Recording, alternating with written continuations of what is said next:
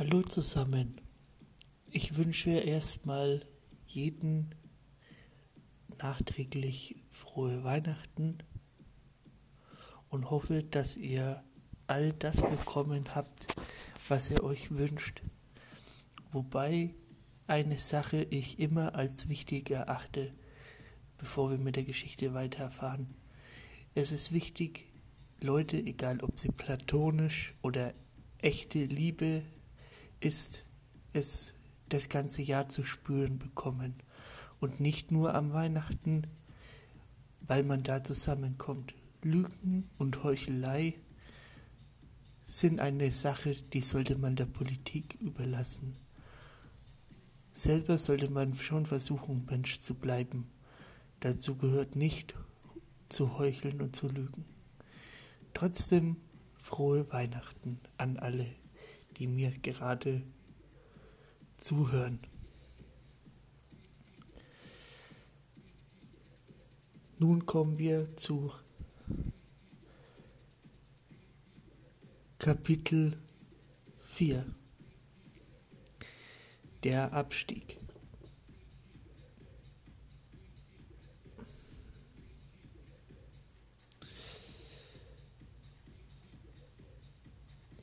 Natascha wusste über ihre ernste Lage Bescheid.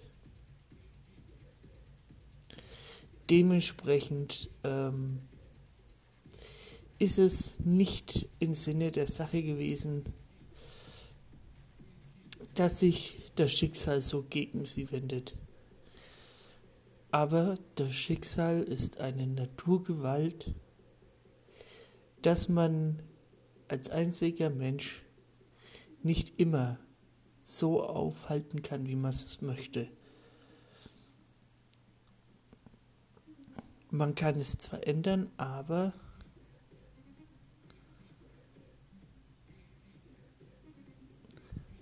was daraus resultiert, ist immer Sache von vielen Zusammenhängen.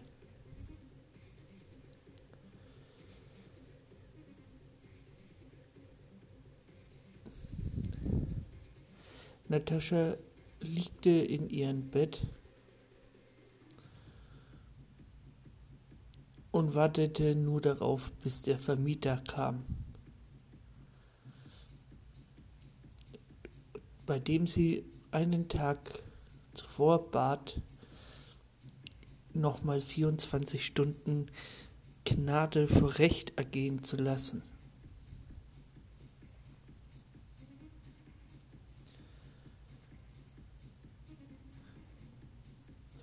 Aber es kam, wie es kommen musste.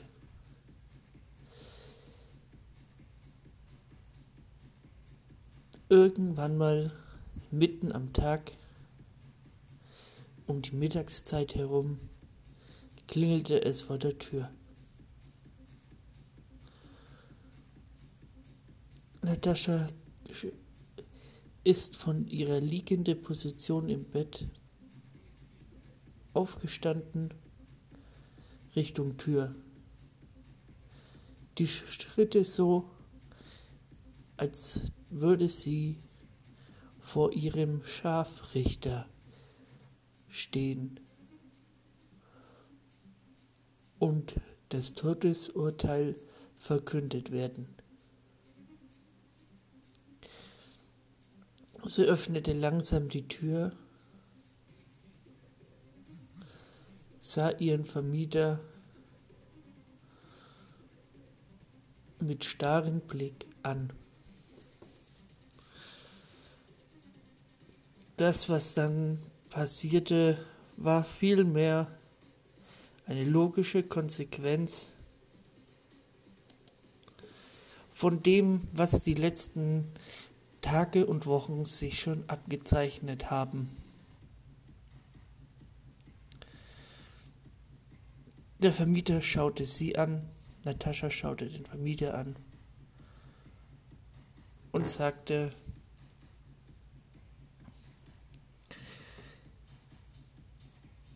ich habe das Geld nicht und ich weiß, was ich jetzt zu tun habe.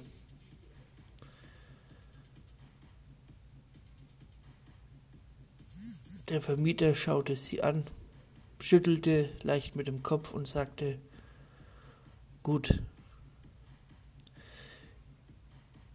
ich gebe Ihnen noch das restliche Monat, dass Sie Ihre Sachen wegschaffen von der Wohnung. Es tut mir leid.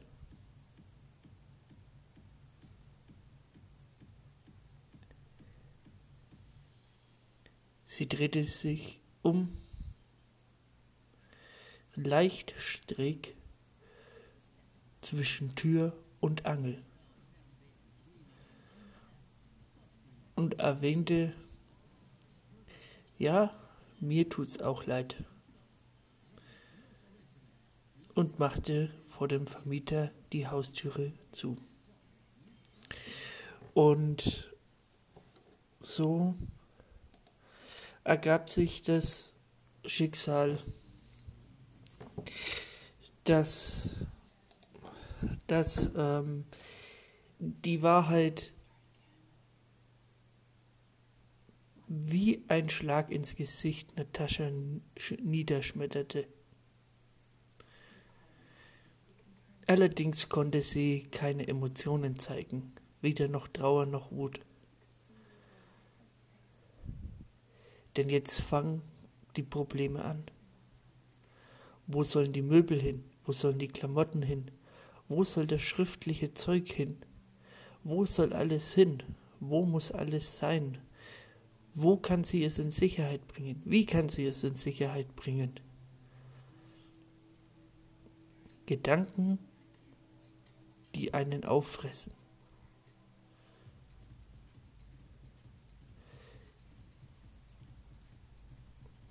Sie wusste, dass es in der Innenstadt oder nahe der Innenstadt einfach unmöglich war zu leben. Außerhalb der Stadt war keine Option, mangels Führerschein. Außerhalb einer Stadt zu wohnen hieße das Finanzielle aus. Folge wäre eventuelle Prostitution oder kriminelle Machenschaften, um irgendwie über die Runden zu kommen. Legale Arbeit wäre allgemein in Deutschland, wie aber auch gerade in Frankfurt, wo der Lebensstandard ziemlich hoch ist, nur für eine Wohnung nicht anders dazu organisieren. Diese ganzen Fragen in ihrem Kopf zertrümmerte sie. Noch immer stand sie vor der von ihr selbst verschlossenen Haustüre im Flur, während diese Gedanken ihren Kopf durchströmten. Daraufhin blieb nur für sie ein logischer Schritt. Sie musste schnell schauen, dass sie alles hier wegkriegt.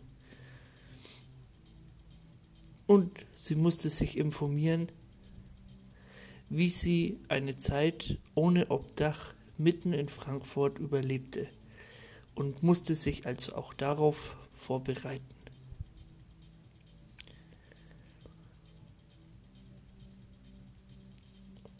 Alles, was passieren konnte, was nicht im Sinne Nataschas war, lief förmlich aus den Ruder.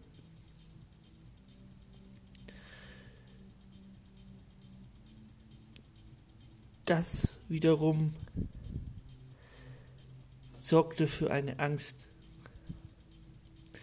Überwältigt von diesen Mehrzahl an vielen Gedanken und Sorgen, die man mit sich machen konnte, blieb ihr aber nichts anderes übrig, als irgendwie irgendwas zu schauen. Man verniemt aus diesen irgendwie irgendwas die Ratlosigkeit, wo man am besten anfangen soll bei so vielen Baustellen. Dementsprechend blieb ihr nichts anderes übrig. Hoffen und beten, das war jetzt nur noch das Einzigste, was sie tun konnte. Als Atheistin bekennenderweise ein weiterer Tiefschlag im Gesicht, wobei das Wort beten nicht im Bu buchstäblich damit gemeint ist. Natascha rannte ins Esszimmer und entwurf einen Plan. Denn jetzt musste zumindest das Geld reichen, um monatliche Fixkosten außerhalb vom Wohnen zu decken, bis sie wieder irgendwie irgendwann eine Grundlage hatte. Das Arbeitslosengeld reicht in Deutschland für ein Jahr. Und das war ihr Ziel, so schnell wie möglich wieder auf die Beine zu kommen, also nicht das Jahr voll auszuschöpfen.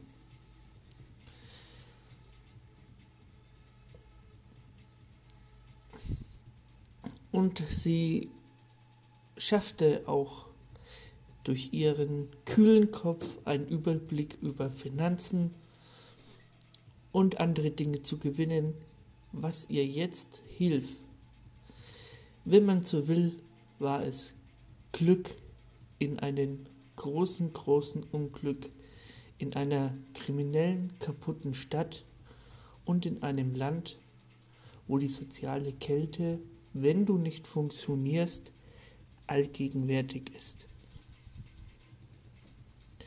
Sie errechnete sich, dass auf Grundlage des Verlusts der Wohnung plus das, was sie noch vom Arbeitsamt kriegt, Geld übrig bleiben könnte für so eine Mini-Garage, wo man Sachen durchaus hineinstellen kann. Die Miete dieser Garage betrag im Monat 100 Euro. Für eine Garage zum Zustellen war es definitiv günstig für Großstadtverhältnisse. Und sie hätte dann noch genug Geld, um etwas irgendwie auf die Seite zu legen. Dementsprechend blieb aber trotzdem die Sorge, dass sie auf der Straße ist. Und wie soll sie es dann machen? Aber das ist ein Gedanke, über den in dem Fall keiner wirklich nachgedacht hat. Nachdem sie diese ganzen Recherchen machte und auch eben diese Beobachtungen, ging es dann an die Arbeit. Sie musste sich Umzugshelfer aus der eigenen Tasche finanzieren und tat dies dann auch.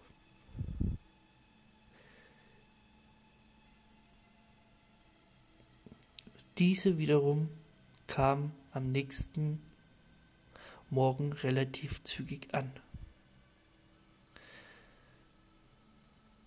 Natascha erhoffte sich dadurch, nicht dies Monat komplett zahlen zu müssen.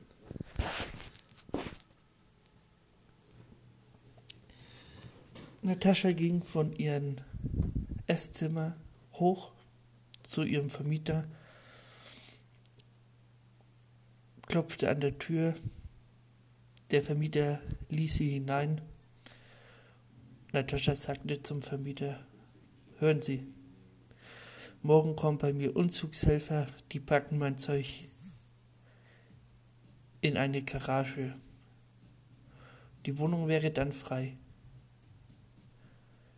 Der Vermieter, an sich ein schlauer Fuchs, wenn es ums Geld ging, sagte, lassen Sie mich raten. Sie wollen nicht die komplette Miete zahlen. Sie wollen so schnell wie möglich raus und sobald ein Nachmieter gekommen ist, soll er quasi den Rest bezahlen, dass Sie hier rauskommen ohne Schulden. Sehe ich das richtig?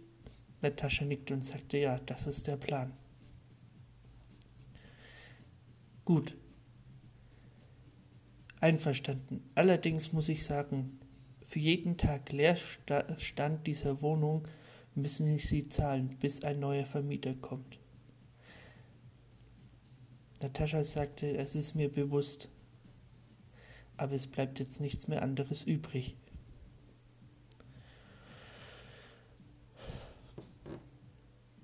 Der Vermieter bedankte sich und Natascha verließ die Wohnung. Ging wieder runter zu ihrer Wohnung, stand im Flur abermals und war dabei, ihre Sachen zu packen. Alles.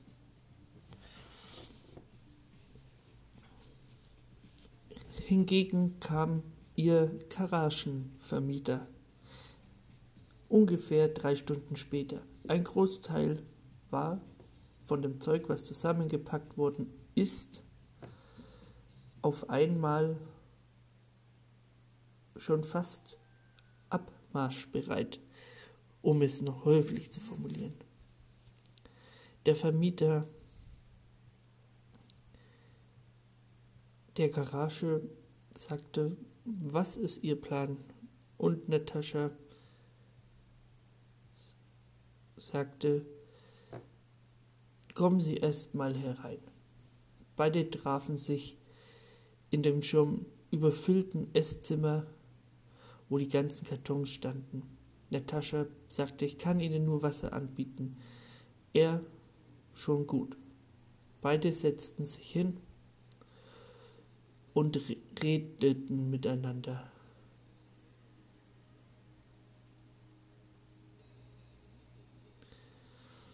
Natascha sagte, es handelte sich nur um eine kurze Zeit und die Miete kommt pünktlich.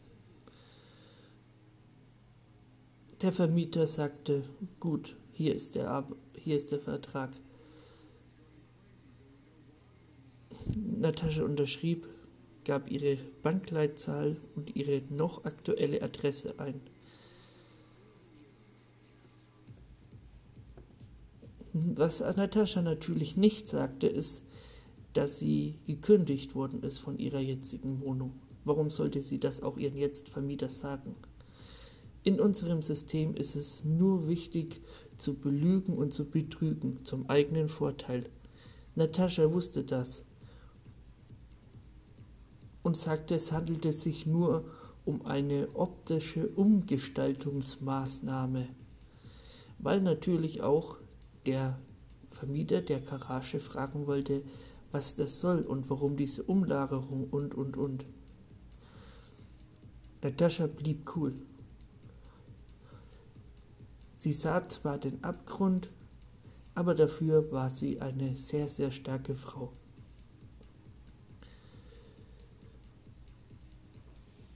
Das Wort keine Gefühle zeigen trifft auf Natascha am besten zu. Eiskalt,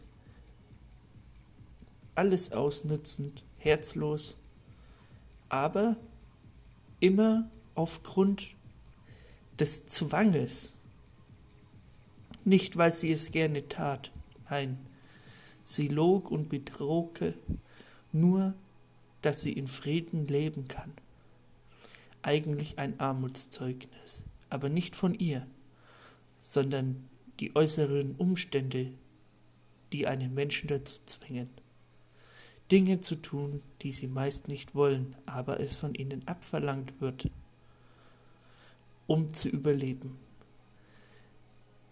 Natascha lebte ab diesem Zeitpunkt an dem Motto legal, illegal, scheißegal.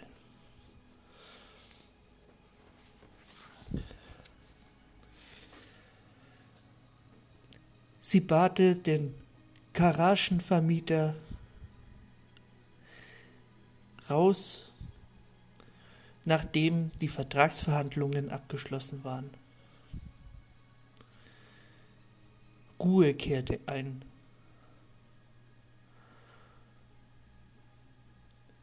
Sie schloss die Tür, drehte sich zum Gang Richtung Esszimmer und Wohnzimmer um Und wer sie dahin ging, verlor sie die ersten Tränen.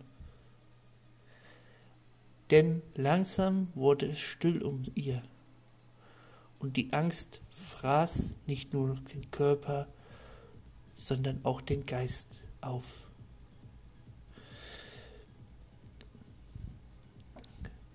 Ungefähr eine halbe Stunde weinte sie sich aus Erschöpfung in den Schlaf und träumte auch nicht gut. Mitten in der Nacht, ungefähr fünf Stunden bevor sie hier raus musste und die Umzugshelfer kamen,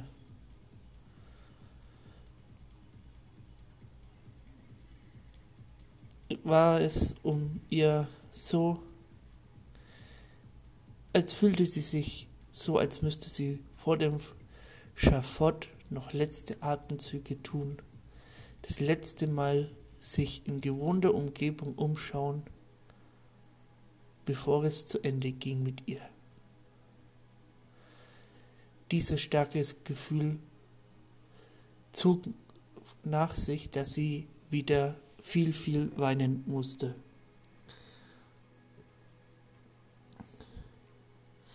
Ihre Gedanken waren bloß, was habe ich verdammt nochmal verbrochen? Sie ging, nachdem sie sich beruhigt hat, vom Wohnzimmer Richtung Bad. Sie wusch sich, sie machte sich fertig und nutzte ein letztes Mal ihren Laptop. Sie schaute nämlich, wie man als Obdachloser überleben kann. Wo sind die Unterkünfte? Was ist zum Beispiel die Einrichtung der Samariter oder andere Einrichtungen von Abo und Co. oder der Wohlfahrt? Das war ihre Frage. Und sie informierte sich, wo diese Standpunkte sind.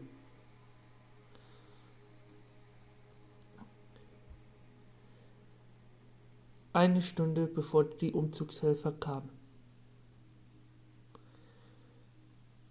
Natascha packte sich eine große Tasche. In dieser Tasche befand es sich ihre Wertsachen, Handy, Ladekabel, alles andere.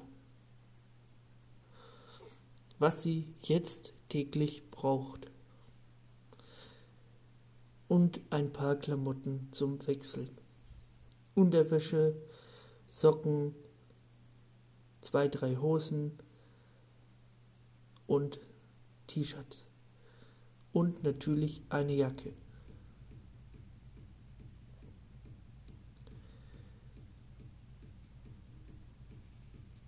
Alles packte sie im Schlafzimmer per Alltempo in ihre Tasche.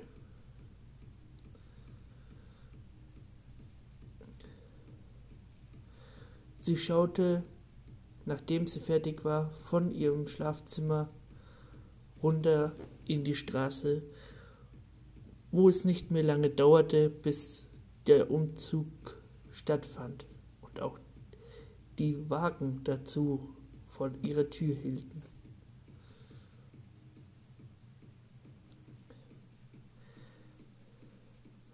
Natascha hatte große Angst. Die Stille machte sie krank. Ihr Herz schlug immer so bum bum. Dementsprechend war die Ruhe für sie Gift. Sie versuchte sich schnell damit abzulenken, dass sie jetzt noch weiter überlegen musste, wie es denn weiter ging. Und sie machte etwas für, ich denke, jeden Menschen logisch um in Deutschland einen Job zu haben, eine Ausbildung machen zu können oder sonst irgendwas braucht man eine feste Anschrift. Man muss meldepflichtig bleiben. Ist man obdachlos, kann man es nicht. Es sei denn, man behilft sich mit einem Trick, der aber nicht herausfinden dürfte. Also, was machte Natascha? Sie ging zu einem befreundeten Kollegen der Post und sagte, ich brauche ein Postfach bei der Post. Angemeldet auf welche Straße? Sie gab die Adresse und sagte, hier, ich tu dir einen Gefallen, wenn egal was kommt, du dabei bleibst, dass diese Adresse noch aktuell ist. Ihr Ex-Kollege schaute sie an und sagte, warum? Natascha ihrerseits sagte, das willst du nicht wissen. Und Natascha tat dies. Eiskalt und ihr Kollege machte mit. Wie lang dieses Bündnis hielt, wusste keiner. Aber sie war erstmal sorgenlos.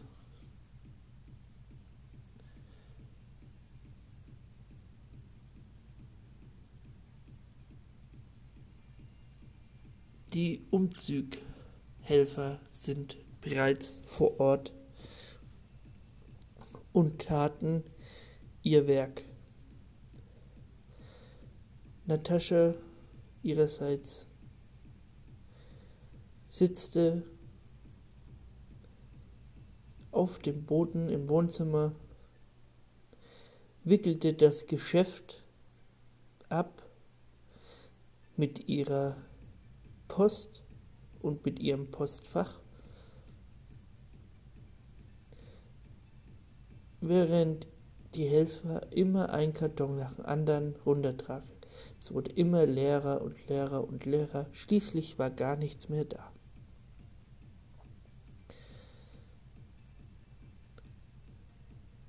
Nach einem langen Gespräch stand sie auf,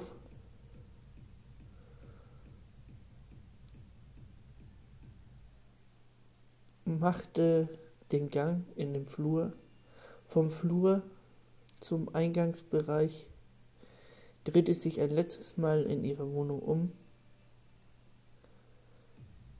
versperrte die Tür, ging zu ihrem Vermieter und gab da den Schlüssel ab.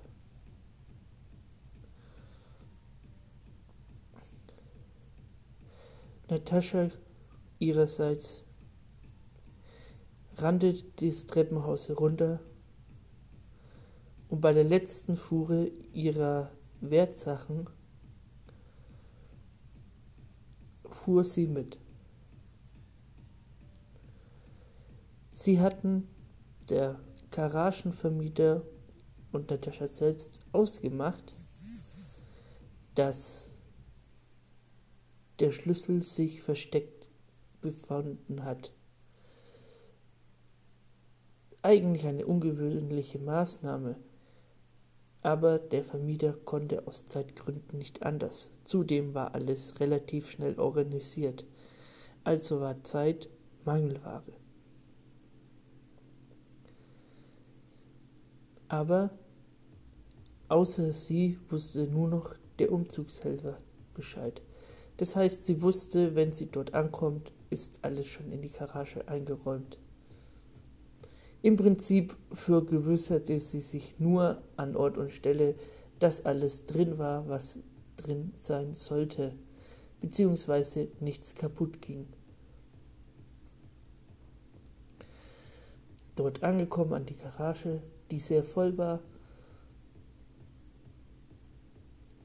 sagte sie, gut, so muss das sein. Alles so, wie es sein muss. Sie bedankte sich bei den Umzugshelfern, die ihrerseits nach Hause fuhren. Natascha stand vor der Garage. Das letzte Umzugsauto verschwand und sie stand vor der Garage alleine. Sie schaute ein letztes Mal rein, schwerend atmend, und während sie schwer vor sich hin atmete, war es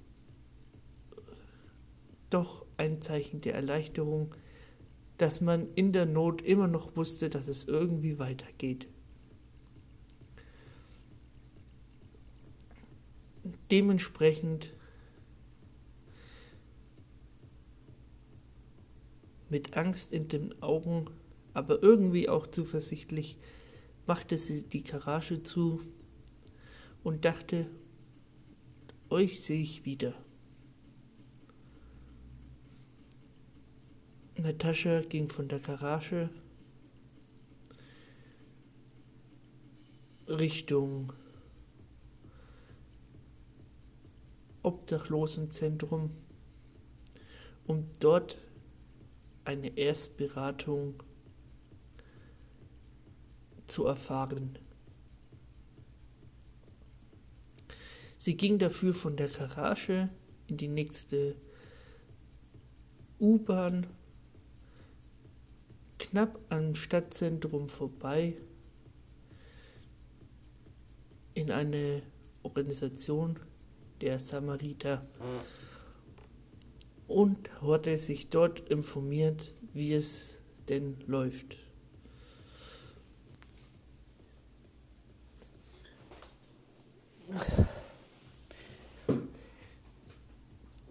Und sie saß da im Büro eines Sachbearbeiteten und hörte, wie das mit den Beamtengänge war, welchen Schriftkram sie noch zu erledigen hatte und viel, viel mehr. Das Problem dabei ist, die Bürokratie in Deutschland ist ein Nonsens und in so einer Situation überhaupt nicht zielführend. Denn wenn man obdachlos ist, kommt man auch nicht einfach so an die Papiere, die man braucht. Man hat meistens nur seinen Personalausweis dabei, seine Sozialversicherungsnummer und das war's. Und natürlich das Krankenkettchen nicht zu vergessen. Dementsprechend war Natascha schockiert, wie sie hören musste, was sie alles bräuchte, damit die Stadt Frankfurt ihr unter die Arme helfen könnte. Theoretisch. Praxistechnisch war aber das nicht umsetzbar. Wenn man heute auf morgen seinen Wohnraum verlassen muss, ist das, was typische mitteleuropäische Staaten tun, eine sichere Ablehnung an all diejenigen, die in dieser Situation eigentlich wirklich Hilfe bräuchten. Dennoch dürfte sie eine Nacht in einer dieser Räumlichkeiten verbringen. Und das tat sie dann auch. Der Sachbearbeiter übergab Natascha einer netten, kleinen, pummeligen, weiblichen Person, die sie unten am Empfang schon erwartete.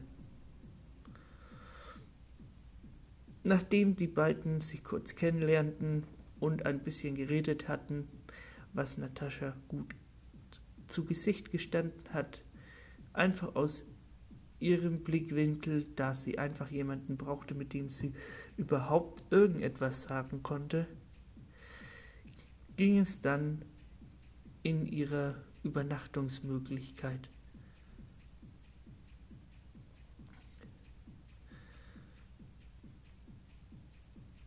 Dort angekommen, sah sie an einen kleinen, einfachen Schreibtisch und überlegte ihre nächsten Schritte. Sie wusste jetzt, dass sie Rechnungen abzahlen kann, die noch offen war, und sie wusste auch, dass sie irgendwie damit hinkommt. Auch wenn das mit ihrer Wohnung noch nicht ganz geklärt war, aber sie wusste ungefähr einen Plan, wie das Ganze läuft.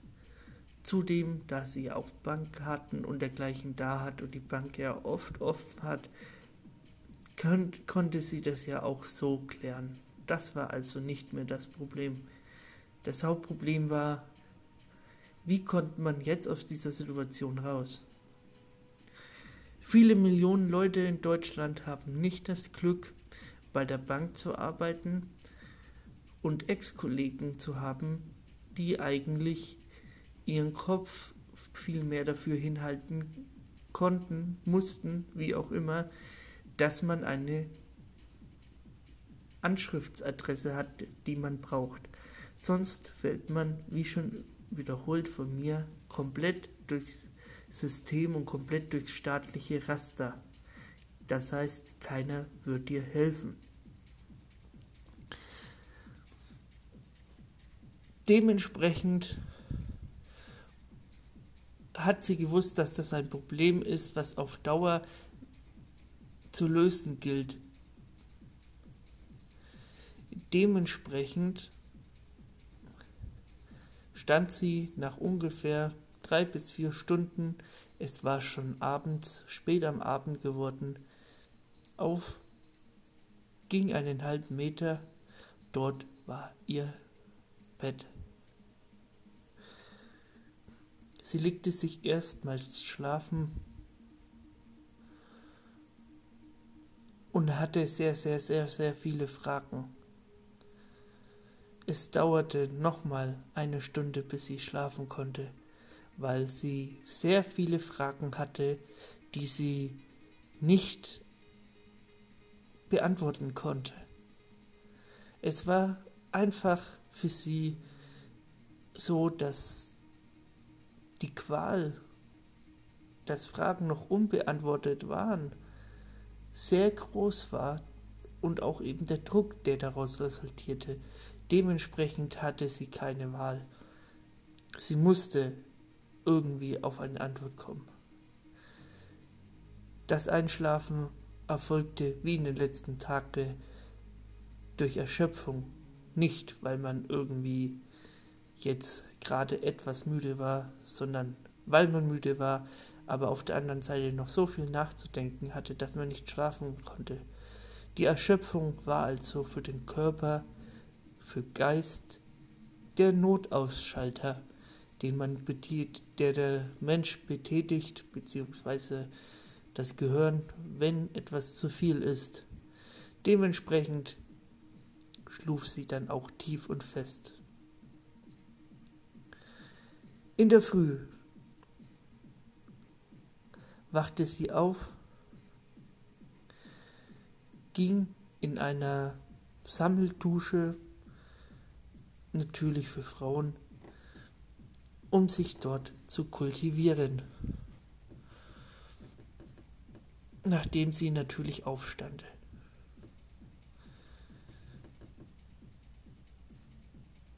Und sie dachte sich, okay, wir müssen jetzt etwas tun, irgendwie. Während sie noch unter der Dusche stand. Der Gedanke ließ sie auch während der Duschzeit nicht los. Fertig vom Duschen in ihr Zimmer angekommen, musste sie ihre Sachen packen, denn es war bloß über die Nacht gestattet, die Schlafräume zu nutzen, nicht über den Tag.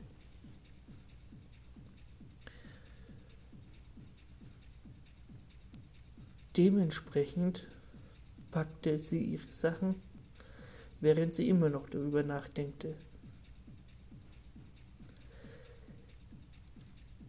Vor der Tür der Einrichtung der Samariter kam mir dann der Gedanke,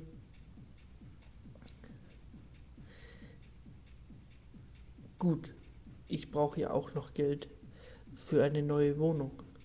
Also Miete, Kaution, also die ganzen Nebenkosten, gerade die Kaution. Sie wusste zwar, dass ihr Kaution wieder zurück überwiesen werden würde, aber sie wusste auch, dass ein Teil für ihre Fixkosten draufgeht, beziehungsweise Nachzahlungen, die sie zu tun hatte. Das heißt, in voller Zahl konnte das nicht passieren. Das war dieser große Problem, das beide hatten. Sie wie auch ihre Psyche. Drum rede ich hier in der Mehrzahl. Aber Sie wusste, irgendwie muss Geld rein. Und das vom Amt reicht nur, um die Fixkosten zu decken. Das bisschen, was sie auf die Seite legen konnte, das waren nicht mal mehr wie 10, 15 Euro. Und sollten eigentlich nur als Knautschzone oder Speckpolster gelten, um über den Tag etwas zu essen zu bekommen wenn überhaupt. Denn es war Fakt, dass Natascha zum ersten Mal in ihrem Leben betteln gehen musste. Eigentlich hatte sie gar nicht das Geld zu sparen. Aber sie brauchte auch was zu essen, zu trinken. also das Grundlegende eines Menschen. Dementsprechend hatte sie die ersten zwei, drei Tage Probleme. Bloß die Probleme änderten sich schnell mit dem anwachsenden Hunger. Probleme sind relativ, wenn du Hunger hast, weil du wirst dir irgendwann mal als Mensch, weil ein Mensch auch ein Tier ist, das holen, was du brauchst. Das heißt, die ersten drei bis vier Tage sind zwar erstmal uninteressant, weil es immer zwischen Panik, Angstzustände und die Frage gedrungen waren, wie komme ich an was zu essen. Interessant und genauer betrachtet ist der fünfte Tag. Sie streifte umher durch Frankfurt und kaufte sich von ihrem letzten Geld einen Kaffeebecher. Keinen Kaffee, einen Kaffeebecher. Und suchte sich einen Platz aus, wo noch kein Obdachloser oder jemand, der sich gerade den Drogen hingegeben hat, auf. Aber auch auf der anderen Seite wusste Natascha, sie muss ja auch irgendwie dahin gehen, wo die Leute sind. Sie ging also von dem Becherverkauf Nüm Nürnberg, alles klar. Entschuldigung. Ähm, sie ging von Frankfurt Hauptbahnhof Richtung Innenstadt. Nahe des Rathauses dort ging sie mit ihrem Pecher in einer Seitengasse. Eigentlich zwischen Haupt- und Seitengasse. Also Hauptstraße und Seitengasse. Dort setzte sie mit ihrem Becher und kriegte den Mund nicht auf. Sie hatte einfach Angst. Sie saß da und wartete. Es kamen Leute, aber sie schauten von oben herab, arrogant. Aber ein Großteil lief einfach achtlos daran vorbei, als würde es sie es gar nicht geben, als würde es Obdachlose gar nicht geben. Viele Menschen liefen einfach vorbei. Die Kälte der Stadt war jetzt auch bei Natascha angekommen. Die Kälte der Ignoranz, die Kälte des Nicht-Mitfühlens, die Kälte eines so reichen Staates, der es sich eigentlich nicht leisten kann, Leistungsträger oder Leute, die arbeiten wollen, einfach auf der Straße buchstäblich liegen zu lassen. Dennoch passierte das und niemand kümmerte sich um sie. Am Ende des Tages, es war schon abends geworden, fanden sich in dem Becher insgesamt fünf Euro. Aber diese fünf Euro sorgten dafür, dass Natascha in Tränen ausbrach. Sie hob den Becher an, sah den Becher, sah die fünf Euro und war überglücklich. Sie konnte es kaum glauben. Da war Geld drin, sie konnte etwas essen. Und sie konnte auch nicht glauben, was, wie viel es ihr bedeutet. Es waren für mein Kind nur fünf Euro. Für Natascha war das ein Sechser im Lotto. Sie konnte sich etwas Kleines zu trinken leisten und dazu nahm sie eine große Pommes. Es war zwar bloß eine Kleinigkeit, aber es war schön. Natascha ging von ihrem Platz, wo sie bettelt, also zu dem Laden hin, nahe der Innenstadt, kaufte sich die von mir gerade genannten Dinge und Lou lief damit, während sie äste und trinkete, eben zu einer obdachlosen Unterkunft. Natürlich immer dabei ihre Tasche.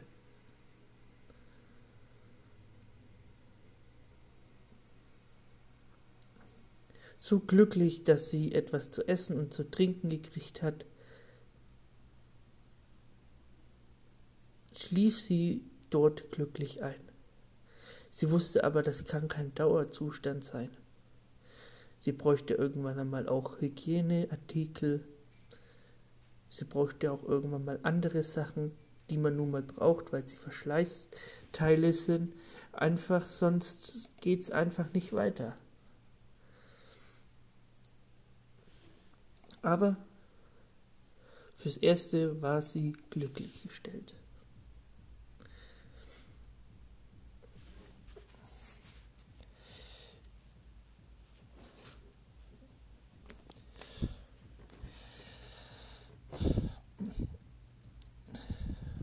Natascha sagte,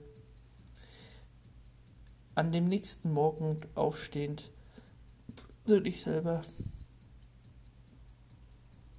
Wir schauen jetzt mal, was heute so los ist. Und sie kümmerte sich weder noch um Post, sonstiges, sondern ging wieder betteln. Wobei das Wort betteln auf Natascha wie auch andere Obdachlose nicht zutrifft. Das ist ein falscher Begriff. Eigentlich müsste es heißen, sie sammeln Spenden. Spenden für ihr eigenes Überleben. Dementsprechend ging sie zu ihrem alten Platz. Aber Natascha wirkte aufgeräumter. Sie merkte, irgendwie geht's jetzt doch weiter. Und sie hatte sich ja noch das Ziel gesetzt, nicht das eine Jahr Arbeitslosengeld haben zu wollen. Natascha war eigentlich wie viele andere Obdachlose eigentlich ein Arbeitstier, für den es unerträglich war, eben keine Arbeit zu haben, weil sie keine feste Anschriftadresse hatten oder halt eben so nicht rauskamen. Natürlich gibt es wie überall in der Gesellschaft Ausnahmen, aber die meisten wollen ja Zukunft haben, wollen arbeiten. Natascha war da keine Ausnahme. Also in der Zeit, wo sie dort saß mit ihrem Becher, wieder an denselben Platz, hatte sie sich einen Plan zurechtgelegt. Es muss ja irgendwie weitergehen. Es kann ja nicht alles gewesen sein. Also dachte Natascha, okay, gut. Das mit dem Becher läuft jetzt wohl oder übel zwangsweise von sich alleine, auch wenn ich überhaupt keine Lust darauf habe. Aber ich muss jetzt überlegen, wie ich jetzt weitermache. Ich muss meine E-Mails checken, ich muss mich bewerben, ich muss irgendwie wieder meinen Hintern hochkriegen. Es kann nicht sein, dass ich jetzt hier einfach versauere. Und man spürte den Kampfgeist, den sie ausstrahlte. Es war nicht so, dass alles irgendwie großer Sonnenschein war, auch nicht in der Situation. Es war aber auch nicht so, dass man in tiefer Trauer fallte. Die Obdachlosigkeit für und an sich fühlte sich an wie eine riesige Aufgabe, wo der Feind nicht nur die Menschen, das System oder Establishment sind, sondern wo man auch selber Erfahrungen macht, wie es ist, in einer Notsituation zu sein. Wie reagiert man in der Notsituation? Was traf man in der Notsituation? Natascha begriff ganz schnell, dass diese ernstzunehmende Situation sie im Leben weiterbringen wird, sie weiterentwickeln wird. Sie sah also in ihrer Obdachlosigkeit das Positive und nicht das Negative. Natürlich, faktisch saß sie immer noch da mit dem Becher, überlegte, ob dieser Plan, den sie da hatte, ein guter ist, aber sie hat auch die Erfahrung dadurch gemacht, wie die Dinge wirklich laufen in einer Fantasiewelt, in einer Blase, in dem viele Leute leben. Dementsprechend ermutigt, auch von dieser Erfahrung, ist die Kraft und der unbändige Wille, nicht nur weiterzumachen, sondern auch diese Trotzsituation, dieses jetzt erst recht, eine logische Schlussfolgerung für Natascha. Aufgeben war also für sie zu keiner Zeitpunkt eine großartige Option. Dies ist für sie definitiv Fakt. Zudem hat sie an Tag 2 schon 10 Euro verdient und konnte gut essen und gut speisen. Natürlich im Verhältnis, aber für Natascha eine große, große Freude, Dankbarkeit, die sie so noch nie spürte.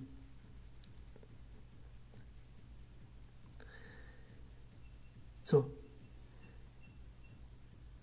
Vielen Dank fürs Zuhören. Ich entschuldige mich, dass ich wie in den letzten Podcast einmal, glaube ich, äh, war es, rausgekommen bin aus meiner Rolle, wo ich mich da ein bisschen verquatscht habe.